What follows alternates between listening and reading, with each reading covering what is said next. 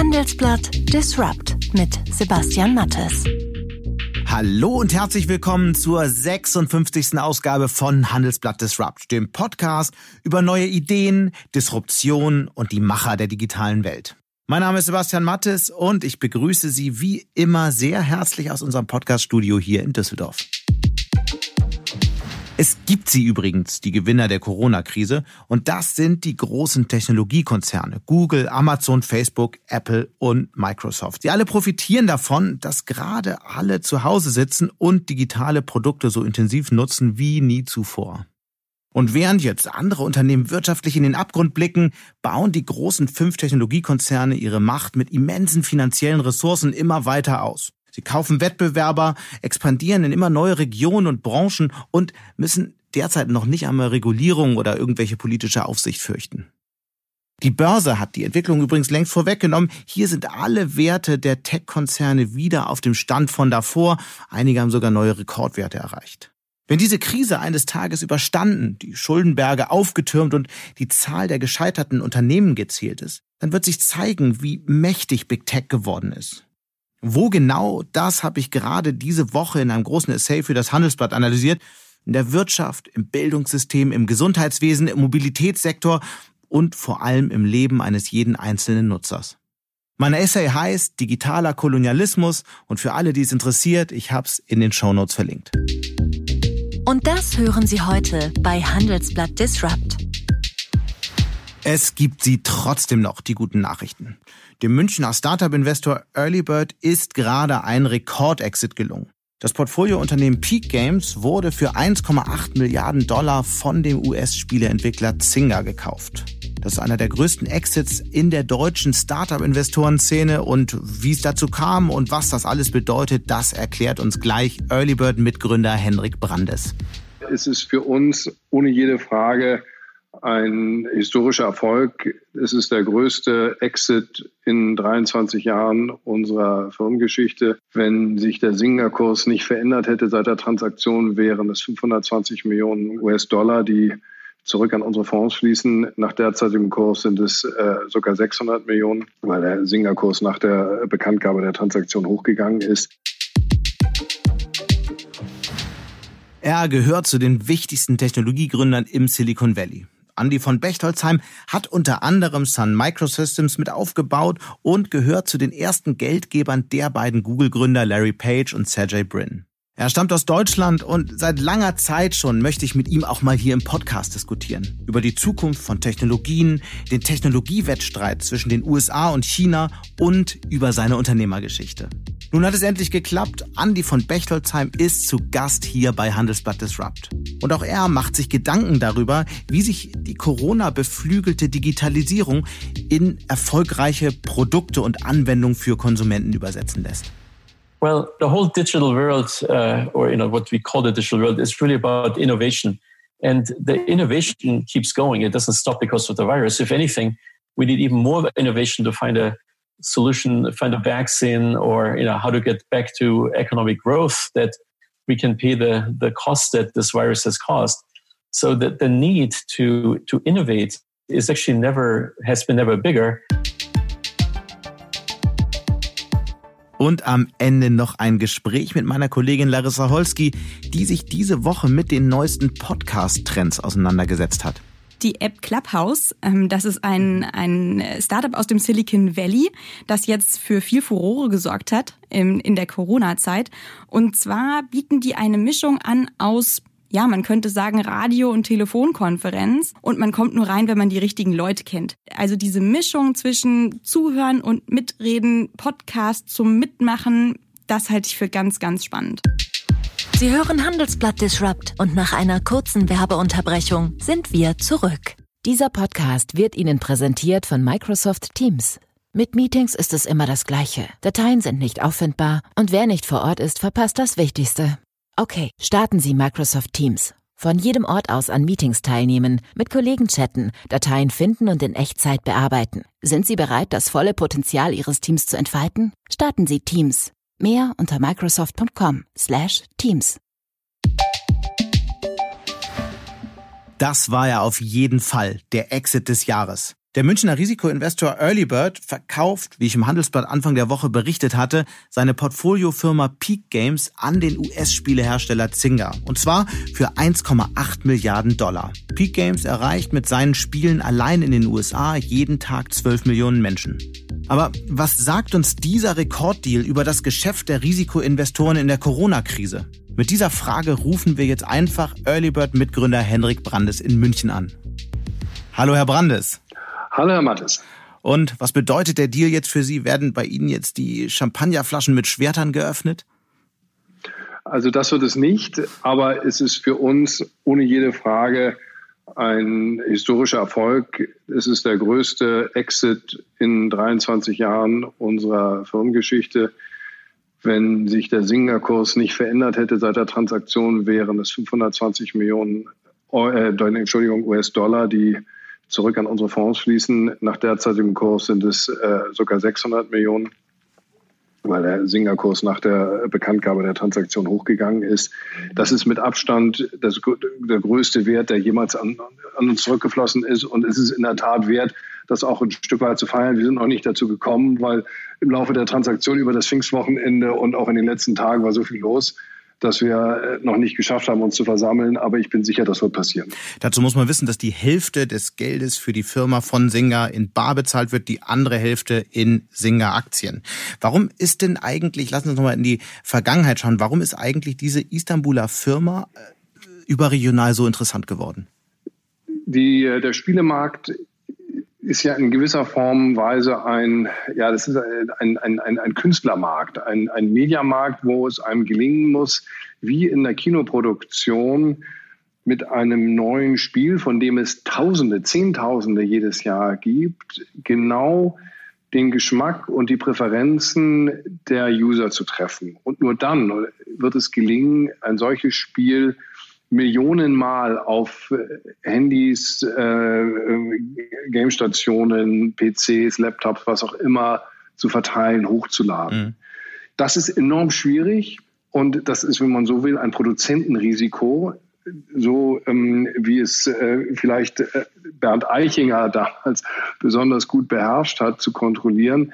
So ist das eben auch im Spielemarkt. Und wir haben dort in einen Unternehmer investiert, Sidar Sahin, ein Türke, der dort dieses ganz besondere, dieses Bernd Eichinger Gefühl für Produktionen hat und damit äh, mit äh, zwei Spielen auf den Markt gekommen ist, die jede für sich genommen ein enormer Erfolg waren. Und jetzt steht auch in Kürze ein neues Spiel an, ein drittes Spiel, sodass die Hypothese war, dass möglicherweise auch dieses neue dritte Spiel, was wir heute noch nicht wissen, an die Erfolge der beiden vorangegangenen Spiele Toy Blast und Toon Blast anknüpfen kann. Äh, nennen Sie doch mal so ein paar Zahlen, die das belegen, wie erfolgreich diese Spiele wirklich sind. Naja, um ein Gefühl zu geben, also diese Spiele äh, sind wirtschaftlich, also erstmal ist die Frage, wie sind sie, wie werden sie benutzt? Ungefähr 12 Millionen Menschen ähm, spielen diese Spiele jeden Tag. 12 Millionen Menschen jeden Tag. So dass äh, durch das reine Spielen, weil die es äh, zunächst mal umsonst ist, entsteht noch kein wirtschaftlicher Erfolg, sondern der wirtschaftliche Erfolg entsteht durch sogenannte In-App-Purchases. Also da kaufen Spieler bestimmte Items heißen die, man in den Spielen erwerben kann.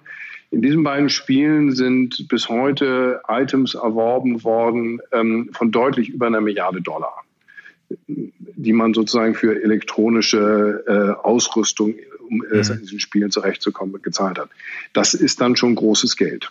Ich kann mir vorstellen, dass bei Ihnen natürlich die Champagnerkorken knallen werden, aber eigentlich ist es doch traurig, eigentlich ist es ein Drama, dass es ein weiteres, ich sag mal, europäisches Unternehmen ist, das letztlich die Unabhängigkeit verliert, oder? Eigentlich müsste Ihnen doch auch als, als Vertreter dieser Szene das Herz bluten.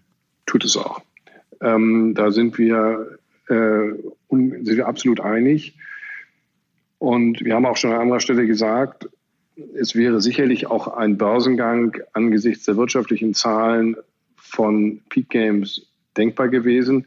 Nun sind wir der größte Shareholder gewesen, muss man jetzt sagen, von, von Peak Games. Aber eine sehr wesentliche Rolle spielt natürlich immer der Gründer und CEO. Und um dessen Präferenzen gerecht zu werden, kam eben ein Börsengang unter Abwägung aller, aller ja, relevanten Argumente hier nicht in Frage. Und äh, so dass der Trade Sale, also den Verkauf an ein anderes Unternehmen am letzten, letzten Endes dann die gemeinsame Linie war, die auch die Interessen des Portfoliounternehmens und des Portfoliounternehmers am besten gerecht geworden ist. Mhm. Aus Sicht, volkswirtschaftlicher Sicht, bedauere ich das genauso, wie Sie das tun weil wir ja immer darüber klagen, dass es nicht genug große digitale Player in Europa gibt. Diese Klage ist absolut berechtigt. Das sieht man gerade dieser Tage, weil ja diese digitale Szene, die digitalen Konzerne so unglaublich stark geworden sind, auch in der Krise. Und deswegen wäre es eigentlich umso wichtiger, starke europäische Player aufzubauen.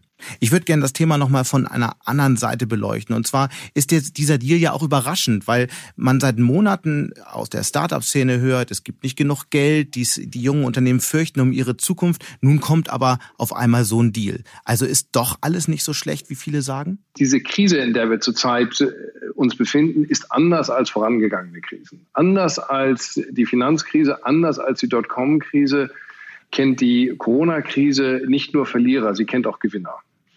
Und der Deal, der uns jetzt am Wochenende gelungen ist, ist natürlich ein Repräsentant dieser Gewinnerseite. Ich glaube allerdings, man darf nicht unterschätzen, dass auf der anderen Seite es auch die Verliererseite gibt. Und ähm, wenn wir an Unternehmen, auch Startups im Bereich äh, Reise, Hospitality, Retail denken, jetzt nicht unbedingt E-Commerce, dann ist da zu konstatieren, dass es dort existenzielle Krisen gibt und es tragisch wäre, wenn die teilweise sehr interessanten und auf gutem Weg befindlichen jungen Unternehmen diese Krise nicht überleben würden. So gesehen, glaube ich, ist es ein wenig ambivalent. Man ähm, braucht den diskutierten Start-up-Rettungsschirm, um diejenigen äh, Branchen, die hier doch letztlich unverdient in eine Notlage geraten ist, in ähm, die Post-Corona-Zeit zu retten und hat auf der gleichen, zur gleichen Zeit auf der anderen Seite ausgesprochene Gewinnerindustrien, die natürlich keine Unterstützung brauchen, auch keine Unterstützung erfahren werden. Hm. Vielleicht nochmal ein ganz kurzer Blick in die Zukunft. Wie wird es denn jetzt weitergehen? Werden die Bewertungen sinken, die Finanzierungsrunden kleiner? Also wenn wir die Erfahrungen extrapolieren, die wir gemacht haben in der Finanzkrise und auch äh, in der Dotcom-Blase, bin ich zutiefst davon überzeugt, dass die Bewertungen sinken werden und die Runden kleiner werden. Also wir haben erlebt in der Finanzkrise, in der Dotcom-Blase, dass die äh, Bewertungen äh, nach dem Zusammenbruch 15 bis 40 Prozent eingebrochen sind, 15 Prozent eher in der frühen Phase, 40 Prozent in späteren Phasen. Und wir rechnen, da die Krise in diesem Fall tiefer und umfassender sich darstellt als in den vorangegangenen Fällen, mit einem Einbruch zwischen 25 und 50 Prozent. Also jetzt kurzfristig Geld lieber in Immobilien als in Startups? Nein, ich glaube es umgekehrt. Kurzfristig äh, lieber Geld in Startups als in Immobilien. Denn ähm, wie Sie wissen, liegt ein guter Teil des Erfolgs auch im Einkauf. Äh, in den nächsten drei bis vier Jahren sind Investitionen in Startups zu einem, wenn Sie so wollen, Discount äh, zu erwerben. Und da man ohnehin Zeit braucht, bis sich diese Startups zu ihrer vollen Blüte entwickelt haben, kann man sagen, ähm, dass zu dem Zeitpunkt, wo es dann zum Exit kommt, zum Verkauf, zur Realisierung, wir mit hoher Wahrscheinlichkeit zurück sind auf alten Niveaus und wahrscheinlich sogar darüber hinausgehen, wenn ich mir die Billionen angucke, die heute in die Kapitalmärkte äh, geschoben werden, so dass es eigentlich keine bessere Zeit gab, als jetzt in Startups zu gehen, weil in den nächsten drei bis vier Jahren zu diskontierten Preisen einkaufen und dann in den weiteren Jahren zu ähm, dann alten oder besseren Preisen wieder verkaufen. Alles klar, wir sind sehr gespannt, ob Sie mit Ihrer Prognose recht behalten. Ganz herzlichen Dank für diese Einblicke, Henrik Brandes. Vielen Dank, Herr Mattes. Alles Gute Ihnen. Er ist in Bayern geboren, machte sein Abi in Deutschland, studierte hier und ging dann in Silicon Valley. Dort gründete Andy von Bechtolzheim zusammen mit ein paar Kommilitonen das später weltbekannte Unternehmen Sun Microsystems. Das war 1982. Später dann war er einer der ersten Geldgeber von Google, hat viele andere Startups finanziert und ist inzwischen Multimilliardär. Das hat ihn aber nicht davon abgehalten, immer wieder neue Firmen aufzubauen. Sein neuestes Startup ist der Netzwerktechnikhersteller Arista Networks. Ich habe ihn für den virtuellen Demo Day von Tech Founders interviewt. Das ist der Startup Accelerator von Unternehmertum, der B2B-Startups und Konzerne zusammenbringt. Wir haben das Gespräch auf Wunsch von Andy von Bechtolzheim auf Englisch geführt, weil er schon so viele Jahre in den USA lebt und sich auf Englisch einfach sicherer fühlt. Auf geht's! Hi, Andy. Welcome on stage. Well, it's a virtual stage here, but here I am. so before we start to talk about the future and the newest tech trends, I would like to start with the past. You didn't really come from a tech-savvy family, right? Uh, yeah, I'm. I was sort of the engineer in my family, trying to figure out how everything worked. And this started at my earliest recollections of childhood. So I was taking radios apart and tape recorders, you know, when I was five years old. Um, but then the microcomputer, microprocessors entered my life in 1973. I had mm-hmm. uh, the good luck to um, had access to one of the first Intel 8080 chips in Germany, and with this, I built a industrial control system for a company that was located at Lake Constance, which is where I lived. And um, I didn't know anything about computers or programming, but if you build it from scratch, you find out how, how, how to make it work. And it was very exciting. You know, I remember I couldn't even sleep at night because I was so driven by the interest in programming and making building these kind of computers. and this is what you are doing until today. You um, founded several companies, um, invested in like around 100 uh, startups. But before we talk about that, let's quickly uh, talk about COVID, the COVID 19 crisis. What do you think is the impact um, of this crisis on tech? How will the crisis check the tech ecosystem? Yeah, so that's that's a good question, and I, I do think uh, this crisis did, of all things, accelerate a shift to the digital economy. Uh, and this is obviously true for e-commerce, where you know Amazon and other online retailers having the best quarters ever. Um, you see this in cloud computing where more and more people decide that they really just want to you know put their applications in the cloud it's true for home uh, use of computing video conferencing and so on um, but the, the, main thing is that um, you know if we didn't have these uh, technologies available today like if you imagine this same virus would happen uh, 25 years ago you know before anybody had a smartphone and before anybody was on the internet uh, and before there was Amazon or Google or Netflix, it would have been much, much worse. So I think it's fair to say that the, the technology we have access to today made the COVID crisis much more livable and, and something one could work around all the various lockdowns and the various restrictions, uh, which wouldn't have been possible even you know 20 years ago. Mm, and what, what you're also saying is that um, the big tech companies are coming out of the crisis even stronger, right?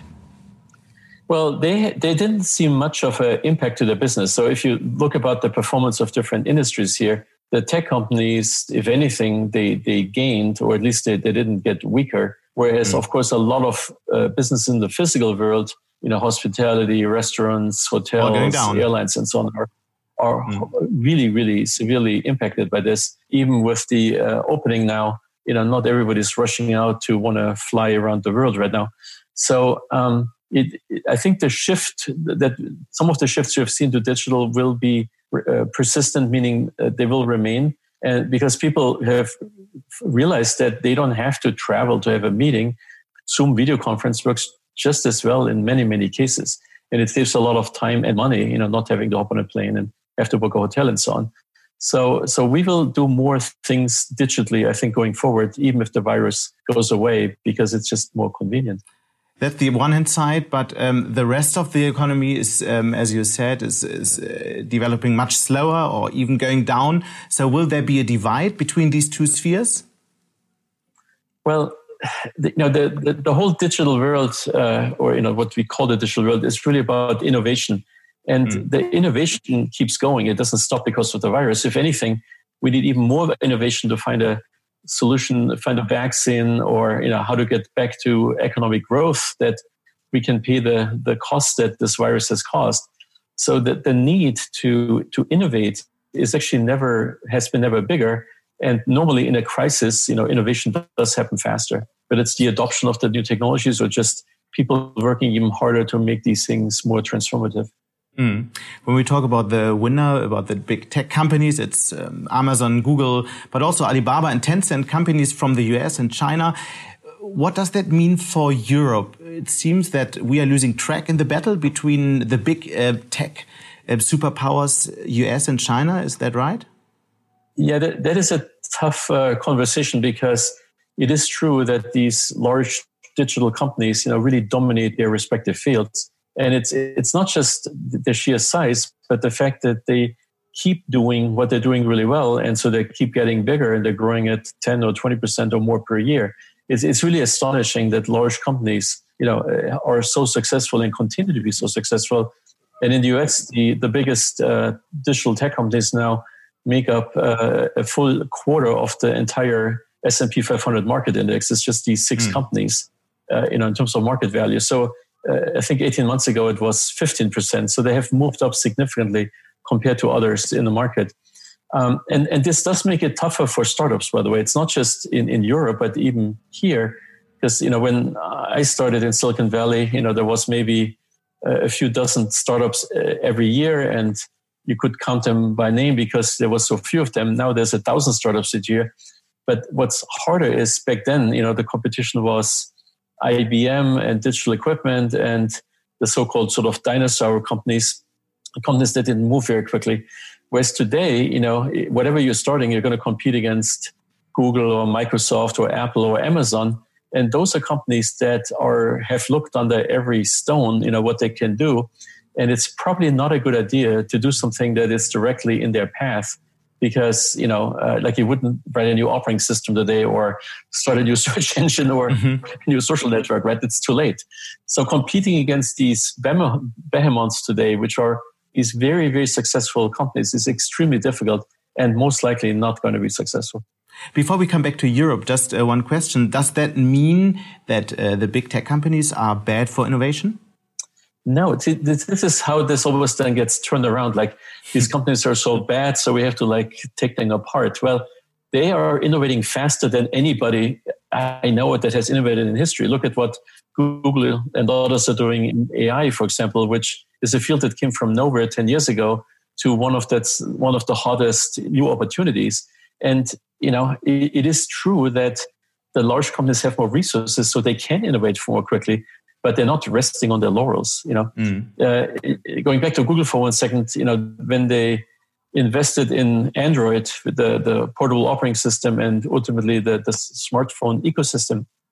If they hadn't done that, most of the searches today are actually on the iPhone, not on the iPhone, on, on the smartphones. Mm-hmm. Uh, whereas the desktop search, which was the dominant form 10 years ago, is only a quarter of the searches now. So again, they, they would have they would not be the same company if they hadn't innovated how to adopt the technology to the new mobile first kind of environment.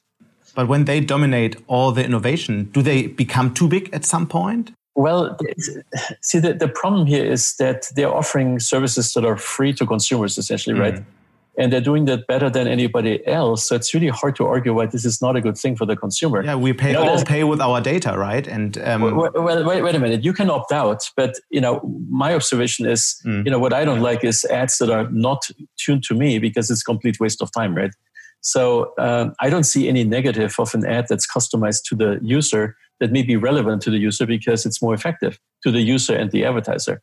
And you know, advertising is a big business, but what the advertisement is seeking is simply a better connection to the user. Mm-hmm. Now, Facebook can do an even better job because they know exactly who you are. Yeah, and they didn't really act very responsibly with uh, all the data they had, right?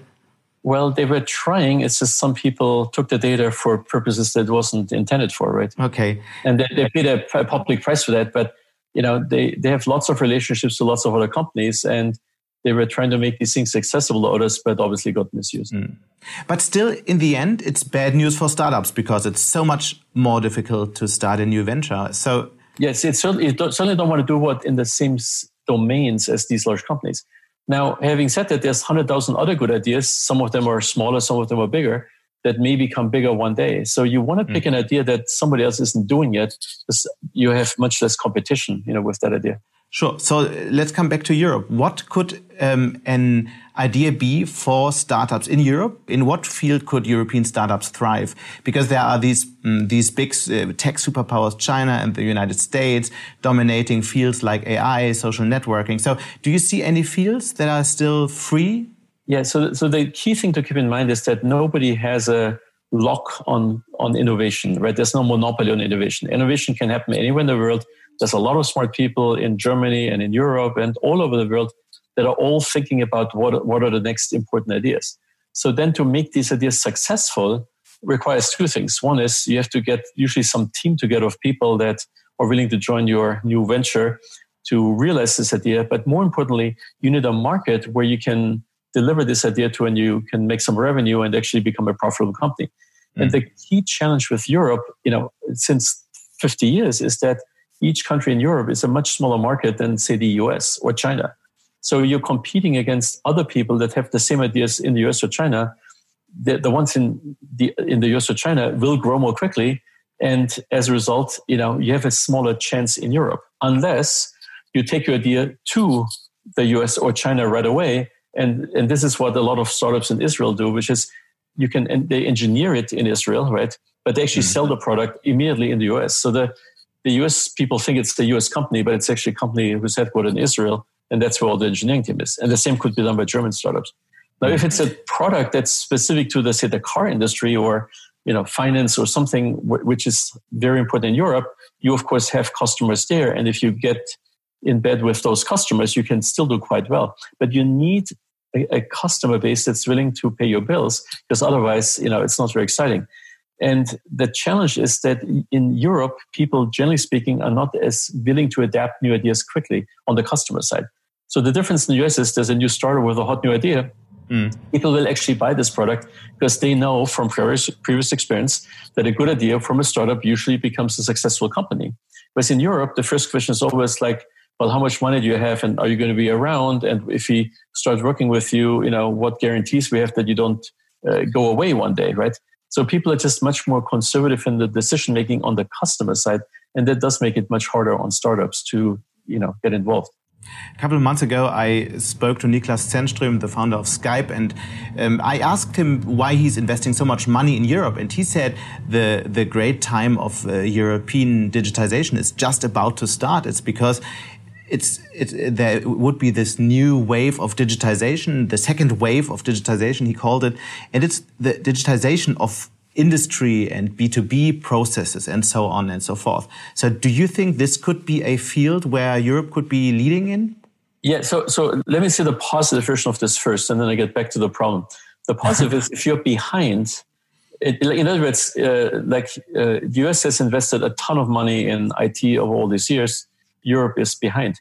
But the good about, thing about this is it's much cheaper today. So you actually saved a lot of money waiting for technology, the price point to come down, that you can actually make investments of the latest technology much more cost effectively now than you could ever do before. That is absolutely true. This is true for any mm.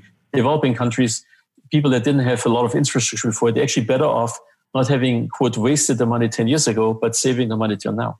But the negative is that the suppliers of this technology are almost certainly going to be US companies because there is very little uh, European supply chain, you know, with rare exceptions that can actually deliver all these pieces, whether it's the cloud computing element or the future edge computing thing or the open source software, you know, 90 plus percent of all this technology comes from the US. So you don't believe like Siemens, um, which is um, developing this MindSphere platform and wants to be um, the operating system for the for the industry. You don't think that Siemens would be a company that could deliver something like that? So no, no, I'm Amazon... not saying that. In fact, Siemens may have an excellent uh, opportunity here because mm -hmm. they dominate their own customer base in their own fields, so mm -hmm. they can apply the latest technology wherever it comes from, and then package it as part of a system product that is right in the market. That, like for example, in cars, right? There's um, voice recognition is going to be really important in cars because you really want to talk to your car, not turn a turn a dial, you know, iDrive or whatever. So the best voice recognition technology almost certainly is in the US right now, not in Europe. But nobody cares where it's from. What they care about is they buy a car that is has a good user interface, right? So if I was a German car vendor, I would look anywhere in the world for the best technology that allows me to integrate this into the product that I'm selling. And this is true for any vertical product. So the beneficiaries of all this Moore's law, you know, the, all this reduction in chip costs, all the sensors are getting cheaper, are ultimately the system companies that can create end user value out of these underlying technologies. The, the sensor may only cost a few dollars, but the value to the customer may be thousands of dollars, right? Because that's the difference between the component cost and the system value. And then German, European companies that know how to sell these more complex systems like Siemens may have a very good opportunity to expand their reach. They just have to be better than their own competitors, right? So in every field, you have to look at the competitive environment mm. and figure out where can you make investments that get my our business ahead, right? And then there might be the lucky startup that's in Munich that's just doing the right thing that Siemens need, and Siemens will acquire them just to get the technology in house, right? But you have to then build something that you know is the right thing that Siemens doesn't have yet, and they will need in the future. Right? So that's the gamble there. But in one sentence, so will will Europe ever be a, play a role in this tech battle between US and China? Will there be a place for Europe? Yeah, meaning you, you have to look at the industries where Europe is strong. So Germany leads with cars and you mm. know transportation, and cars are getting much more software intensive. So it's crucial for the German car industry to become a leader in you know safety and and all these things that ultimately involve a lot of microprocessors and sensors and software that is the car of the future. If they don't they will fall behind as an industry right? Or any anything made in europe in germany in particular will have more software content. So as far as i can tell is there's still a shortage of good software engineers and software developers uh, to help this i heard that bosch hired a thousand software engineers last year but they probably need several thousand or maybe they hired several thousand they will need even more because all, whatever they're doing will have more and more software content. So is that why you never uh, started a company in Europe? No, it's just harder, right? Because when you start a company, the, the main thing you need is market access, right? Or being able to generate revenue so you can pay your bills. You get the venture capital that gets you going, but sooner or later you have to be break even or make a profit. Otherwise, you don't have a business. Mm-hmm. And it's just much easier to get market access in the US in particular. But you also invested in Konux, for example, which wants to transform the railway operations. And this company is based in Munich. Um, so they bring together data and sensors and uh, artificial intelligence. Isn't that a possible USP for Europe and Germany? Yeah, it's a, it's a, it's a, it's a good, good example, actually, because they had trouble raising money in Europe. They came to the US and uh, finally found a famous venture firm who was willing to make a big investment and then they kept all the, the team really in Germany, right? This, it's by name a US company, but it's really a German company. Mm. And the biggest markets are all the railroads in the world, which of course are all over the world. So the advantage of being in, in Europe is actually the engineering cost is much lower. You don't have competition from a thousand other startups trying to hire your people away. So that's another advantage. Uh, but uh, and the dollar to euro exchange rate was very favorably, so they could go a lot further in Munich in Germany than they could have gone in in Silicon Valley. And there was no particular advantage for that company to be based in Silicon Valley. We have a lot of young entrepreneurs and possible founders in the audience today. So they always ask me in discussions uh, what the most important tech trends are. So let's do exactly that. Let's talk about what the most interesting fields are you are looking at as an investor at, at the moment. Well, the, the single most important field is clearly artificial intelligence, machine learning, and all the things you can do with it. Having said that, you know, the benefits of AI really accrue to the big companies that deploy it. In other words, the bigger you are, the more data you have, the more people you have, the more you can improve your operation, improve, you know, sales, service, engineering, development, efficiencies. You know, when for a big company, if they can improve their uh, sales efficiency by 10%, you know, everybody would deploy this tool immediately. And there are signs that, you know, in terms of tools that help salespeople sell better, that this is actually feasible, right? So the, again, most of these companies or, or the developers of these technologies are US based, but they can be used by any company anywhere in the world, including in Germany. And whether it's a bank or insurance company or whatever it is, you know, they really benefit. The more data you have, the, the more are you a candidate for big mm. data, right? Uh, do you? Mm. But for startup, right? Uh, there's there must be a thousand startups by now that have AI somewhere in their business plan. I know. You know, at least. And, it, and at least and there's all these vertical fields, you know, healthcare and transportation mm. and wh- whatever it is. It sounds better with AI. It, it hasn't been easy for them to get to breakthroughs. There's a few, you know, that are doing well, but many of them just got acquired for their team and you know google bought them up because they wanted more ai experts so it is true that it's a hot field but it's still not easy to generate revenue for startups. And you have to pick a, pick a vertical you know where you immediately can help customers and they will pay you for that. And again it's a little easier in the us because people are more open to uh, new companies and new solutions. But is there a field where you see, uh, maybe in the US, where you see at the moment the most interesting young companies um, uh, being started at the moment? Well, in, in Silicon Valley, you know, generally speaking, uh, there's few startups outside of software related startups. So there's hardly any chip companies anymore, even though there are opportunities in chip design. Uh, but the, the only ones that got funded were AI chip companies doing, you know, incredible AI chips. Um, but people have lost sort of the appetite to start more I don't know, disk drive companies or, you know, um, the, the things that I used to build, servers, storage, are old stuff now. You know, you can't really raise funding anymore for those kind of ideas because they're all viewed as more or less commodities that are some slice of the vertical stack. Um, the higher you up on the stack, the more you have direct access to consumers or customers, the more solid your business. But some people have done well that are, you know, patented, unique things. If you have the world's best lidar sensor, you probably can still do very well. But mm. it has to be the best because there's at least a dozen other startups, if not two dozen, that are all working just as hard as you are, you know, to make a equally good product. When you meet new entrepreneurs, what are you looking for? You once said you didn't very much like business plans. So what did you see, for example, when you first met Larry Page and Sergey Brin, the founders of Google?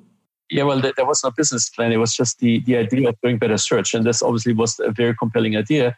And um, the, the, weird thing about this meeting was it was completely obvious to me how good of an idea this was. So I couldn't even wait, you know, to investors just wrote him a check on the spot, even though there was no company. But to me, this was one of the best ideas I ever saw. And, you know, no business plan could have explained it better than I just saw the opportunity. Um, and generally speaking, you know, if you have a very complex business plan, it, it's, it makes it harder. The best ideas are the obvious ones, but it's, it may be harder to find obvious ideas these days. You know, it's not, um, people are looking everywhere in the world for the, the best ideas. Okay. I think uh, in Germany, if you want to be in Germany and have German customers, you have to start with customer problems. Like, what problem can you solve that's relevant in, in your target market? Because if it's an idea that matters more in the US, then you might as well set up an office here and start selling in the US. Okay. Any very interesting ideas that you've seen recently? Well, I, I did invest in a company that's doing better voice recognition for cars of all things. So even though Google Cloud does incredible voice recognition. Mm-hmm. The car voice recognition has to work in the car, even if you're not connected to the cloud, right? So it has to work in a, in a, in a limited uh, environment where you don't have a supercomputer to do the best, you know, most advanced Google voice recognition.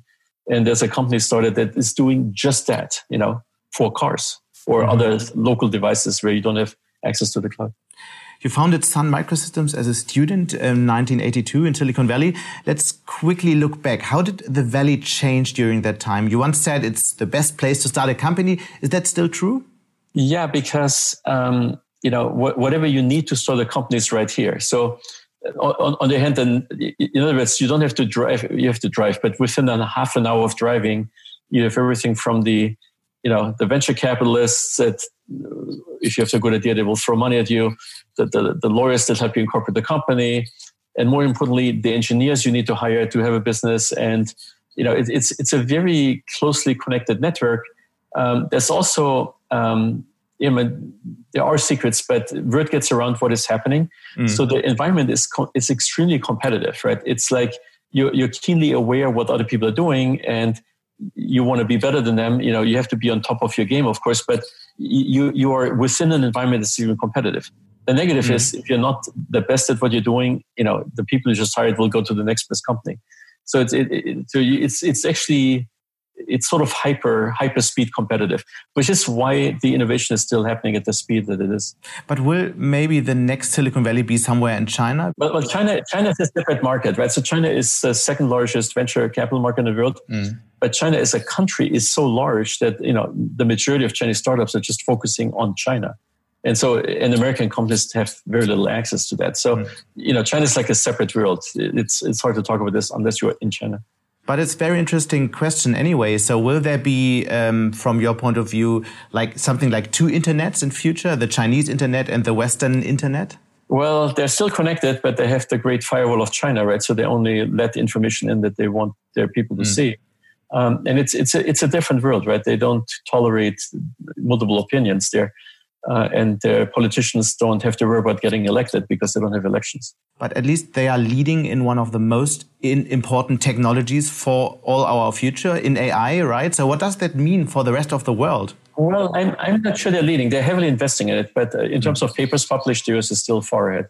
And in terms of demonstrated results, the US is still ahead. But they're okay. clearly investing. They invested heavily in face recognition, so apparently they can, you know, track anybody who walks on the street uh, right with the cameras. Uh, you have an estimated fortune of $8 billion. Why do you still go to work every day? What is driving you? Why did you start 2014 Arista, your fourth company now?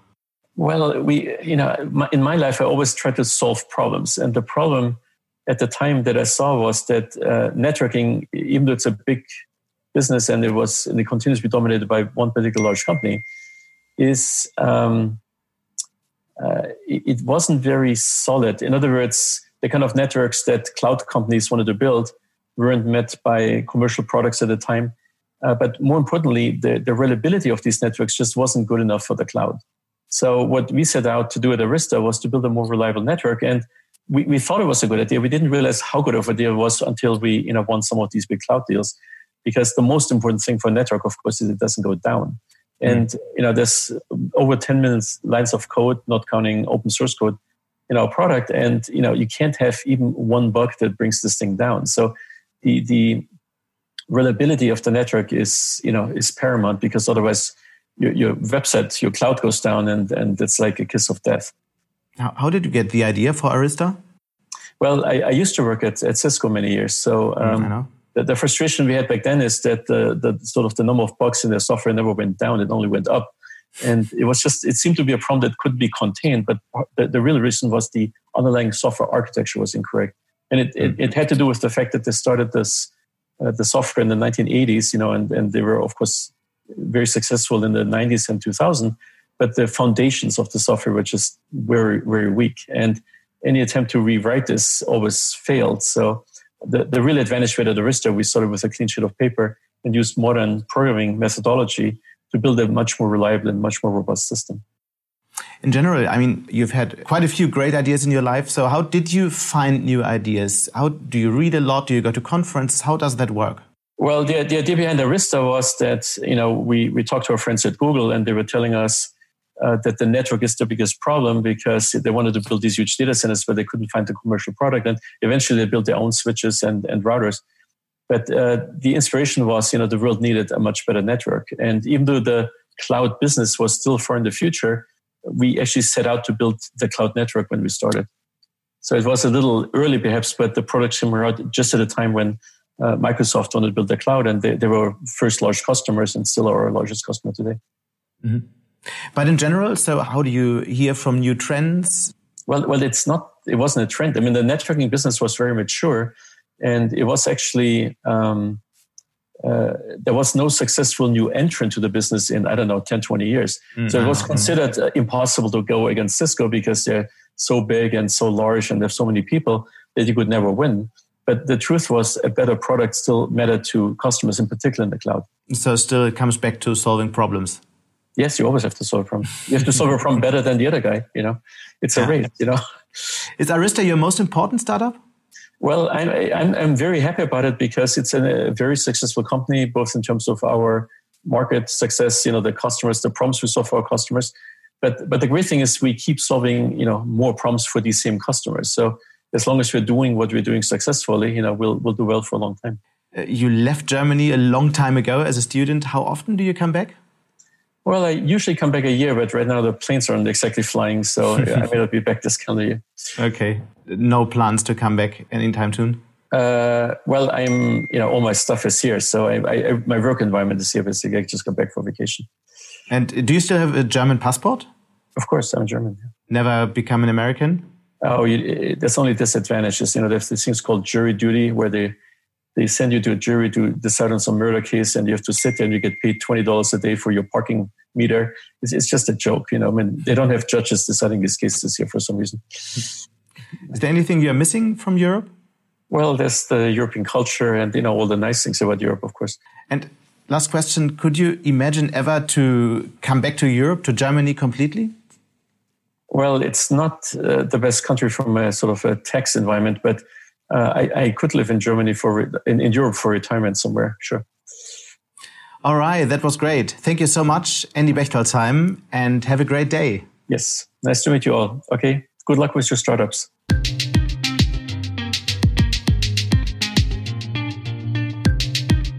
Immer wieder haben wir uns ja bei Handelsblatt Disrupt auch mit den neuesten Entwicklungen bei Podcast auseinandergesetzt. Meine Kollegin Larissa Holski recherchiert gerade zu den neuesten Entwicklungen. Höchste Zeit also, sie mal wieder hier ins Studio einzuladen. Hallo Larissa. Hallo Sebastian. Lass uns mal grob auf den Markt schauen. Was sind denn aus deiner Sicht gerade die wichtigsten Zahlen? Schwierige Frage. Der Markt ist total zerklüftet und man kann kaum einen Überblick gewinnen. Mhm. Was ich bei Podcast-Zahlen ganz, ganz spannend finde, ist, wirklich Geld verdienen tut ja gerade noch keiner damit. Spannend ist also die Frage, wie viel lässt sich damit in mhm. Zukunft verdienen? Und? Und da sagt PwC, die Wirtschaftsberatung, dass der Markt schon ähm, 2021 über eine Milliarde groß sein wird. Mhm. Spotify hat ja Podcasts schon vor einer ganzen Weile zu einem der Kernfelder der Strategie erklärt. Sieht man das eigentlich in den Zahlen? Was wir wissen, ist, dass im ersten Quartal die Nutzerzahlen bei Spotify enorm gestiegen sind, um mhm. 31 Prozent. Und ähm, also im Vorjahresvergleich, äh, sowohl bei Premium-Nutzern als auch bei den Gratishörern. Und Spotify sagt, Podcasts sind da ganz klar der Treiber. Und war das ein Corona-Effekt? Corona hat einerseits Nutzerzahlen bei Podcasts ein bisschen gedämpft, weil viele Leute immer beim Pendeln Podcasts gehört mhm. haben und jetzt war natürlich keiner mehr unterwegs. Aber das Bedürfnis, das kennen wir ja auch aus dem Handelsblatt nach Informationen, ist unheimlich gestiegen in dieser Zeit. Das heißt, News-Podcasts waren total beliebt. Viele kennen vielleicht auch den, den ganz berühmten Podcast von Christian Drosten, mhm. dem Virologen. Ja, wir sehen auch bei Handelsblatt Disrupt eine bestimmte, eine gewisse Verschiebung Früher war es so, dass sehr, sehr viele den Podcast vor allem am Freitag gehört haben. Jetzt sieht man, dass, äh, dass es immer noch viele sind, aber dass das Wachstum Samstag, Sonntag, Montag, Dienstag viel, viel größer ist. Also für den Podcast verteilte sich auf jeden Fall mehr über die Wochen. Spannender Effekt, woran auch immer das liegen mag. Dann gibt es ja schon seit einiger Zeit einen regelrechten Kampf um Podcast-Talente. Was fällt denn dabei am meisten auf? Oh, da gab es eine ganz spannende Nachricht ähm, Ende Mai bei Spotify auch. Die haben nämlich den Comedian Joe Rogan unter Exklusivvertrag genommen. Und dazu muss man sagen, der macht eine der fünf beliebtesten Shows auf Apple und ist allein für 190 äh, Millionen Downloads äh, im Monat äh, zuständig mhm. oder verantwortlich. Ähm, und danach hat man gesehen, dass die Spotify-Aktie durch die Decke gegangen mhm. ist. Und der hatte ja vorher äh, eigentlich Spotify abgelehnt, also war auf anderen Plattformen, aber eben nicht bei Spotify. Das war in der Tat eine sehr, sehr spannende Nachricht. Gleichzeitig gibt es ja Plattformen, die äh, eben versuchen, neben Spotify eine Rolle zu spielen und viel, äh, viel stärker auf eigene Produktionen zu setzen. Es gibt ja in Europa den Anbieter Podimo, der jetzt gerade vor ein paar Tagen mit 15 Millionen Euro finanziert wurde. Was hältst du denn von der Entwicklung? Glaubst du daran, dass die überleben können? Podimo hat einen ganz interessanten Ansatz, den auch das Startup Luminary in den USA verfolgt. Mhm. Da gab es letztes Jahr schon einen großen Hype drum, die Frage, können die den Markt nochmal durcheinander würfeln? Kann das eine Alternative sein? Ich finde es super spannend, das Angebot. Ich finde es als Nutzer interessant. Ich glaube aber, als Investor würde ich nicht draufsetzen, weil am Ende werden die Leute dort den Exklusivvertrag eingehen, wo sie das meiste Geld bekommen können. Und solange die Modelle mit Targeting, also mit Datensammeln einerseits und hoch speziell ausge, äh, ausgesendeter Werbung so profitabel sind, ja, werden, werden einfach Spieler wie, wie Spotify und wie Amazon auch äh, mehr Geld zahlen können. Meine Sorge bei der ganzen Sache ist, dass jetzt die Publisher-Industrie den gleichen Fehler macht wie anfangs im Internet, als die ganzen Nachrichtenanbieter, die Anbieter von journalistischen Inhalten gesagt haben, okay, wir nutzen jetzt die Reichweite, finanzieren das mit Werbung und in, in den ersten Jahren stiegen ja dann auch die Werbepreise massiv, aber irgendwann war klar, Werbung ist dann eben doch kein Geschäftsmodell und das ist doch eigentlich eine große Gefahr, dass jetzt wieder die Inhalte, ich sag mal, verschenkt werden und kein richtiges Geschäftsmodell entwickelt wurde, oder? Ja, das sehe ich auch so. Ich glaube, ein großes Problem ist, dass wir ganz viele Podcaster haben, die das als Hobby betreiben, die noch gar nicht überlegen, wie mache ich da ähm, ein wirtschaftliches Modell draus, sondern die einfach erstmal daran denken, wie, wie steigern sie ihre Reichweite, wie werden sie selbst berühmter und ja, dass viel zu wenig drüber nachgedacht wird, wie kann man langfristig damit Geld verdienen und sich alle darauf verlassen, dass das schon irgendwie klappt. Deswegen teile ich da deine Aber die Szene professionalisiert sich ja jetzt gerade massiv. Wir sehen das in den USA sehr deutlich. Da sind das ja, die erfolgreichen Podcasts werden zum Teil von Teams mit 36 Leuten produziert. Und auch in Deutschland sieht man eine gewisse Professionalisierung. Das heißt, aus meiner Sicht muss man ja eher nochmal diese Anbieter anschauen. Lass uns nochmal über Podimo reden, die ja ein ähm, Angebot machen mit einem bestimmten ähm, Premium-Teil, der dann auch ungefähr fünf Euro im Monat kosten wird. Hat das eine Chance aus deiner Sicht? Ja, genau. Da muss man eben sehen, welche Premium-Angebote die wirklich bieten können. Also wen haben sie unter Exklusivvertrag und können sie sich die relevanten Podcaster dann, dann leisten? Und haben die auch das Bewusstsein dafür? Also wenn die berühmtesten Podcaster einfach nur dem Geld hinterher sind, halte ich das für sehr, sehr schwierig. Dann ist es sicherlich ein Nischenprodukt, das wirtschaftlich auch erfolgreich sein kann. Aber es wird nicht den Erfolg haben wie ein Facebook ähm, zum Beispiel, mhm. wenn man das als Vorbild nehmen will. Wahrscheinlich ist es entscheidend, dass die Plattformen, gerade äh, die so, so ein Premium-Angebot haben, dann doch erstmal in der Breite massiv wachsen, dass sie Top-Köpfe an sich binden. Da bin ich ganz bei dir. Welche Entwicklung hat dich denn bei deinen aktuellen Recherchen am meisten überrascht? Oh, absolut die App Clubhouse. Ähm, das ist ein, mhm. ein Startup aus dem Silicon Valley, das jetzt für viel Furore gesorgt hat in, in der Corona-Zeit.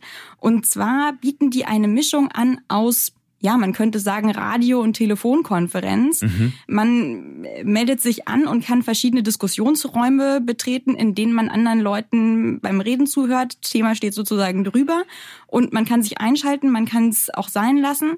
Ähm, und momentan muss man natürlich, natürlich sagen, dass es auch deshalb so spannend, weil es noch begrenzt ist. Das heißt, es sind wohl aktuell nur 1500 Nutzer auf der Plattform und man kommt nur rein, wenn man die richtigen Leute kennt. Das heißt, die Leute, die sich da unterhalten, sind ganz spannende Köpfe aus dem Silicon Valley, momentan vor allem wohl Investoren, denen will jeder zuhören, ob das sich hält über die Corona-Zeit und wie sich das entwickelt. Ähm, ja, wenn man mehr Leute reinlässt, ist, ist eine ganz andere Frage. Mhm. Aber also diese Mischung zwischen Zuhören und Mitreden, Podcast zum Mitmachen, das halte ich für ganz, ganz spannend. Was für Themen werden da diskutiert? Ja, momentan geht es natürlich einerseits um Clubhouse selbst mhm. ähm, und um Corona und um ja die, die größten Chancen für, für Investoren aktuell. Okay, dann warten wir mal ab, ob das nicht vielleicht doch eine Eintagsfliege ist.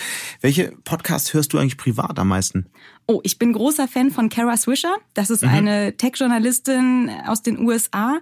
Und kennen wahrscheinlich die meisten hier, ja. Kennen wahrscheinlich viele, genau. Und was ich da toll finde, ist, dass man einfach auch mal ähm, über Gründer stolpert, zu denen man selbst noch nicht recherchiert hat, wo man auch äh, keine Zeit hat, jetzt groß zu gucken, was die machen. Und man hört da einfach mal, welche Motivationen die haben und kann das so an sich vorbei fließen lassen. Na, und dann bin ich wie auch ganz viele, vielleicht nicht in diesem Podcast, aber insgesamt äh, Fan von Zeitverbrechen, weil ich selbst, das weißt du, Kriminologie studiert habe und es einfach spannend finde, warum Menschen zu Verbrechern werden beziehungsweise gemacht werden, ähm, welche Schuld die Gesellschaft daran trägt und wie man sie wieder eingliedern kann. Larissa, ganz herzlichen Dank. Gerne.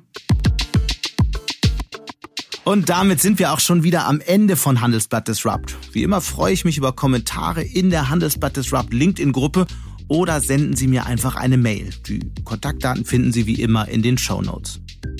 Dank an dieser Stelle auch für die Unterstützung von Alexander Voss und Migo Fecke und Regina Körner von professionalpodcast.com, dem Dienstleister für Strategieberatung und Podcastproduktion. Wir melden uns nächste Woche Freitag wieder. Bis dahin wünsche ich Ihnen eine schöne Woche und interessante digitale und natürlich auch analoge Zeiten. Ihr Sebastian Mattes.